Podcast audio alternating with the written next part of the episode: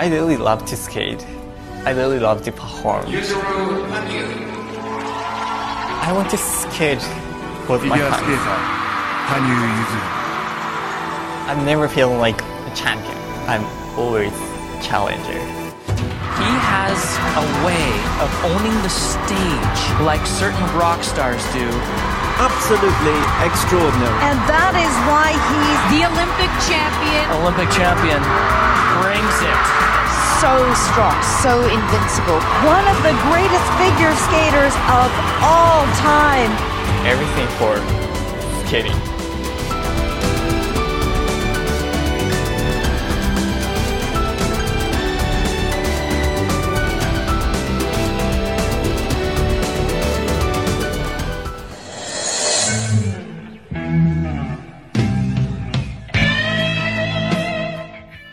Five，奥运赛季迫近，二零一三年夏天。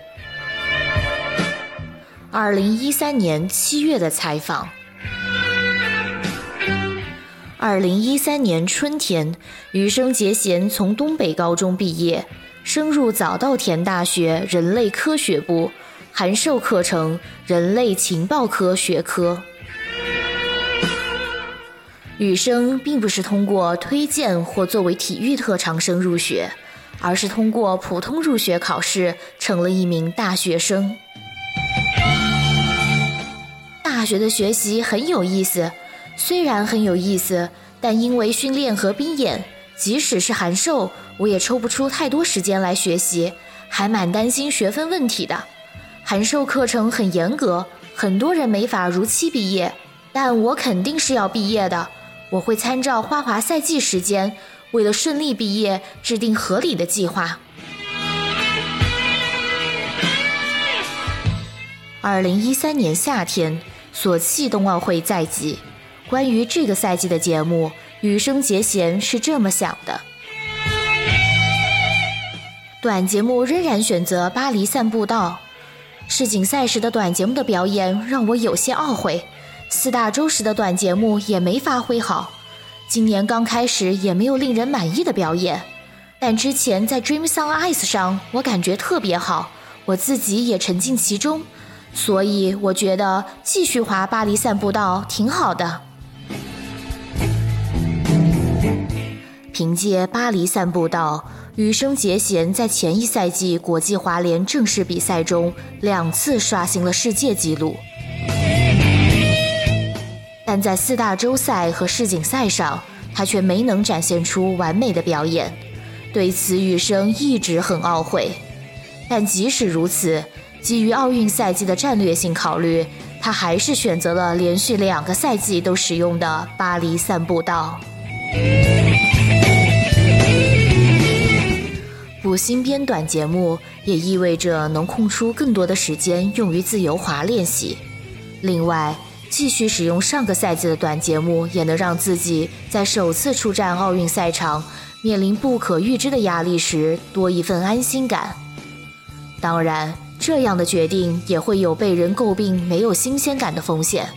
为此，有必要对编舞稍作改动，将节目内容提高一个难度。即便如此，羽生结弦和布莱恩教练。还是更重视继续使用上个赛季的短节目所能带来的那份心理上的从容。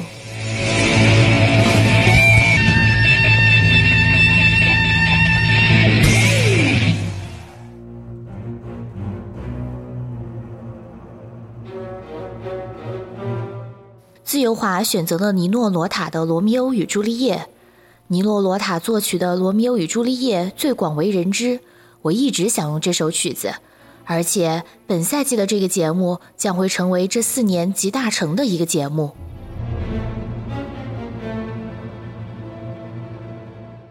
この4年間っていうのはやっぱり震災のシーズンも含めて4年間だと思っているので。直到现在，我还经常回看2012年世锦赛时的《罗密欧与朱丽叶》。这一年既是奥运周期的四年中的一年，也是地震后的第一年。 我有太多的感触，所以我想把新赛季的节目做成这四年集大成的一个节目，把我的新思绪、地震时的心情都寄托在节目里，展现给大家。4年間に集大成になるんじゃないかなって僕は思って決めました。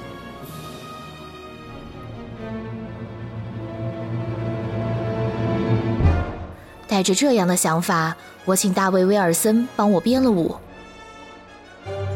And his long program is, is brand new. It's Romeo and Juliet. Um, of course, it's extremely passionate and, and extremely dynamic and emotional. And of course, it's such a, a well known uh, theme. So uh, it'll, it'll be interesting to, to see him bring it to life his way.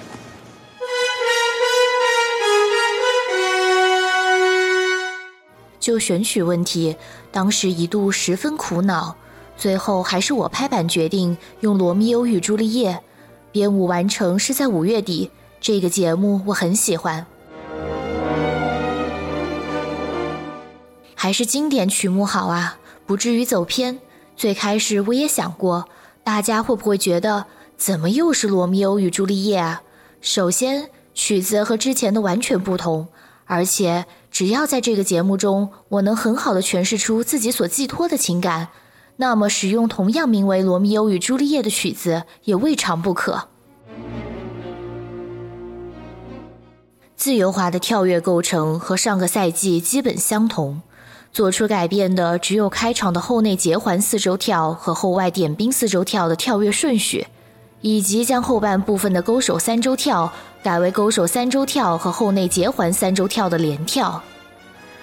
经历了苦于后内结环四周跳的赛季，这个赛季羽生已然适应，加入了后内结环四周跳和后外点冰四周跳，后半部分加入了很多跳跃的节目构成。当然，因为曲子不同，跳跃的时机、旋转、步伐都会发生变化。但即使是在状态极差的世锦赛，都完成了这样的节目构成，这给了羽生极大的自信。所以，以这样的节目构成迎战奥运赛季是最为理想的。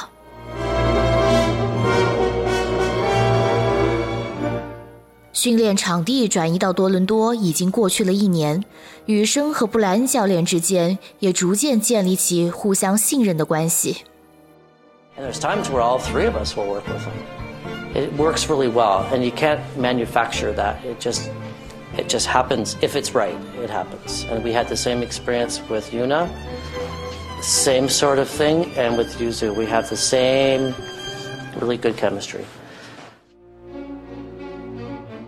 在针对某场大赛训练时，布莱恩教练会提前在日历上确认好每一天该练习哪些内容，这让我的训练也变得有条不紊。 因为可以提前一天做心理准备，所以就像是参加比赛时的感觉一样。比如明天要整体过一遍自由滑，所以睡前脑子里先过一遍，像这样充分模拟比赛时的感觉，这让我的心态似乎也变好了。布莱恩教练很擅长针对比赛调整步调，六分钟的练习和公开练习时，他都把我安排得妥妥当当的。以前我都是毫无章法的乱来，而布莱恩教练却能很好的安排一切。训练时会告诉我每个动作的练习次数，我觉得这对我的身体来说既是一件好事，也提高了训练效率。布莱恩教练有计划性且简单易懂的教导方式，十分适合羽生界限。进入赛场后的指导也准确恰当，让选手能更容易集中精神于正式比赛上。布莱恩教练很好的驾驭了动不动就冒失突进的羽生结弦。还好来加拿大训练了，这不是场面话，是发自肺腑的真心话。下决心去国外训练是需要极大勇气的，但这也是大家一起纠结过后做出的决定，所以我选择相信大家，也知道这不是哭鼻子的时候。刚开始，我和布莱恩教练没法顺畅的交流。在这种情况下，既有出好成绩的时候，也有因交流障碍而白费教练的好意，导致比赛失利的时候。积累了各种经验后，终于在 NHK 杯上，我展现出了彼此都满意的表演，品尝到了团队一同努力结出的胜利果实。我现在感到很充实，没有白来一趟加拿大。有时候用英语不会表达时，我就靠气势，我只会说 like so you know 之类的词，我把这些都放在脑子里，然后努力用简单的单词来表达自己的想法。总之，为了能用英语交流，我做了很多像这样的努力。离索契冬奥会还有七个月，羽生结弦每天都在思考：奥运到底是什么呢？我并不认为索契冬奥会是一个中间站，索契之后还有平昌，平昌之后还会有别的。虽然现在一切都未可知，但在我心中，索契就是索契，平昌就是平昌。所以，如果把索契当做中间站，心里想着下次奥运会，就太不尊重奥运会了。我想把索契冬奥会当做绝无仅有的比赛来认真对待。首先得继续努力训练。争取拿到出场机会。二零一二至二零一三年赛季结束后，羽生在和荒川静香的谈话节目中向他请教了有关奥运会的问题。他还听取了布莱恩教练关于奥运的见解。这段时间，他经常思考奥运会的意义。听了大家的话，我体会到奥运会不仅仅是一场普通的比赛。参加过奥运会的人都说，奥运会对他们的意义和其他比赛完全不同。但我也没参加过，所以还不是很明白，在没有经验的情况下，到底如何定目标比较好呢？先全力以赴吧，贯彻自己一直以来的风格，船到桥头自然直。全力以赴可不是说笑，每一天都拼尽全力，那才叫全力以赴。比赛当然必须认真对待。但每天的训练、日常生活中，我也要时刻有参加奥运会的意识。比如奥运会上做这个如何？日常生活中，我要时刻问自己这样的问题，保持参加奥运会的意识。接下来，在不断参加比赛的过程中，奥运会也将逐渐临近，这个过程也会出现问题。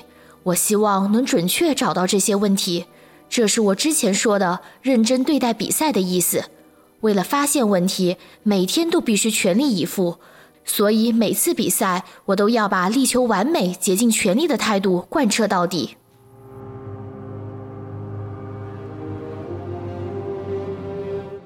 奥运会这是羽生结弦唯一没参加过的世界大赛，每四年举办一次，上场名额也十分有限。无论想再多，没有参加过就不会知道实际情况如何。他只是心中模糊的觉得奥运会一定超乎自己的想象，正因为如此，他才会下定决心要全力以赴。奥运会到底是什么呢？对我来说，它首先是一场比赛，只是在我心中有两个我，他们不是简单的迷茫的产物，而是完全不同的两个人，一个十分期待。因为这是他梦想中的舞台，他想为了奥运会全力以赴，而且不仅是为了奥运会，这一年他都想一直全力以赴。而另一个则是既冷静又不安的自己，他不安，他必须把奥运会看作一场寻常的比赛来对待。他觉得奥运赛季和其他赛季并没有什么区别，他想把奥运会当作世锦赛或四大洲赛一样去对待。这就是我现在的心境。我既不想把这两种心境混为一谈，也不想消除其中任何一种。我觉得这样挺好的。有时一种心境出现，有时另一种出现，就这样保持平衡状态，未必不是一件好事。所以我的想法是，对待奥运会，一方面要事事全力以赴，力求不留遗憾；另一方面要当做一般比赛，以平常心对待。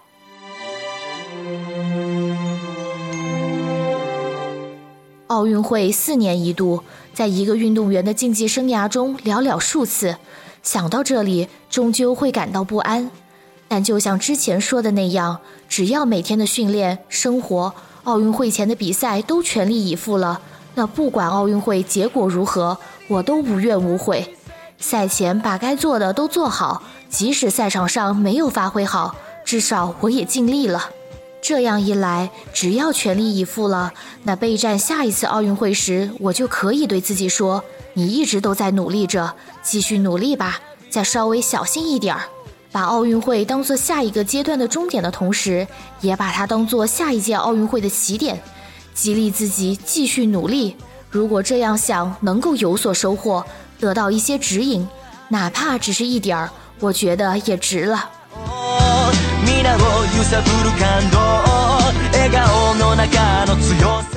跃跃欲试的自己，努力保持平常心的自己，两种相反的情绪并存。余生节贤顺从自己的内心，接受了这两种情绪，全身心投入奥运会的备战中。赛季中谁都不知道会发生什么，但不管如何，只要全力以赴了，总会有所收获。羽生结弦早已做好了心理准备。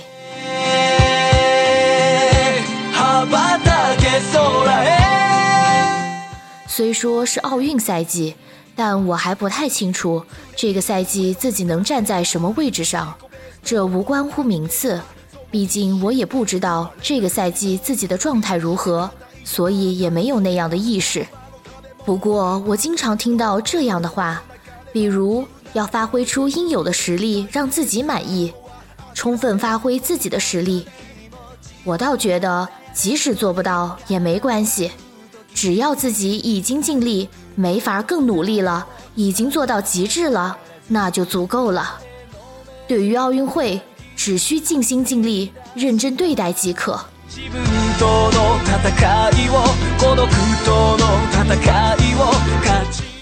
世锦赛上，因为受伤导致短节目失利，自由滑倒发挥的蛮出色。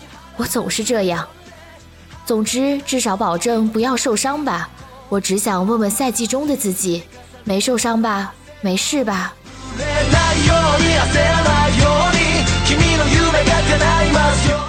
二零一一至二零一二年赛季，二零一二至二零一三年赛季，让羽生深有感触的是。如果身体状态不佳，那么无论是在训练中还是在比赛中，都无法发挥自己的全部实力。追求完美的表演，却因为情绪无法保持冷静，展现不出让自己满意的表演。这样令人遗憾的是，他已经受够了。我在发掘自己的潜力，我想自己的表演也许会改变一个时代。而实际上，这样的改变已经发生了。我之所以能跳出这样高难度的动作，是因为有好胜心，是因为在训练中不断发掘自己的潜力。我不可能像费尔南德兹那样轻松跳出四周跳来。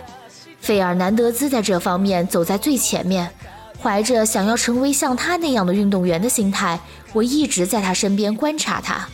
这并不是什么过谦之词，我是为他而来的。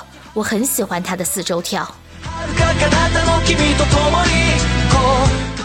奥运会近在眼前，为了只此一回的索契冬奥会，羽生想全力以赴地做准备。只是光是这样还不够，他还想像费尔南德兹那样轻松地跳出四周跳。他想展现出更高难度的步伐，更精彩的表演。他还想要刷新自己的记录。虽然不知道奥运会究竟是怎样的，但羽生似乎预感到，这或许是一个迅速发掘自己的潜力、接近自己心中理想的表演的巨大机遇。